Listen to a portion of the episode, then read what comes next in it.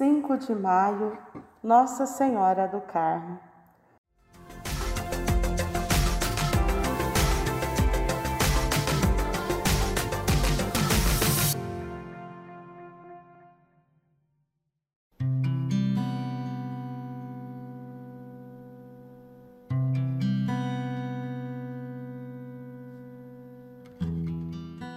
A devoção a Nossa Senhora do Carmo está ligada ao Monte Carmelo, local onde o profeta Elias tinha muitas de suas visões. No ano de 93 depois de Cristo, os monges construíram sobre o Carmo, abreviatura de Carmelo, uma capela em louvor à Virgem Maria. O local permaneceu ao longo dos tempos como residência e ponto de peregrinação de monges e religiosos.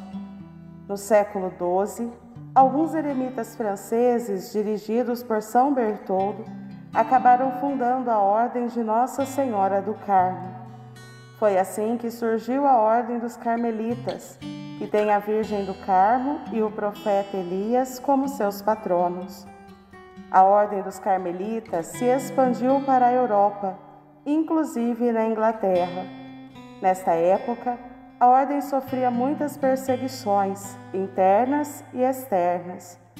Foi quando Simão Stock, superior da ordem, pediu ajuda de Maria. A Virgem do Carmo, cercada de anjos, teria então aparecido à sua frente, dando seu apoio e entregando-lhe o escapulário do Carmo, como símbolo de sua união com os monges prometendo salvação e vida eterna a todos que o usassem. O Papa Pio XII recomendou a devoção ao escapulário, símbolo da proteção da Mãe de Deus.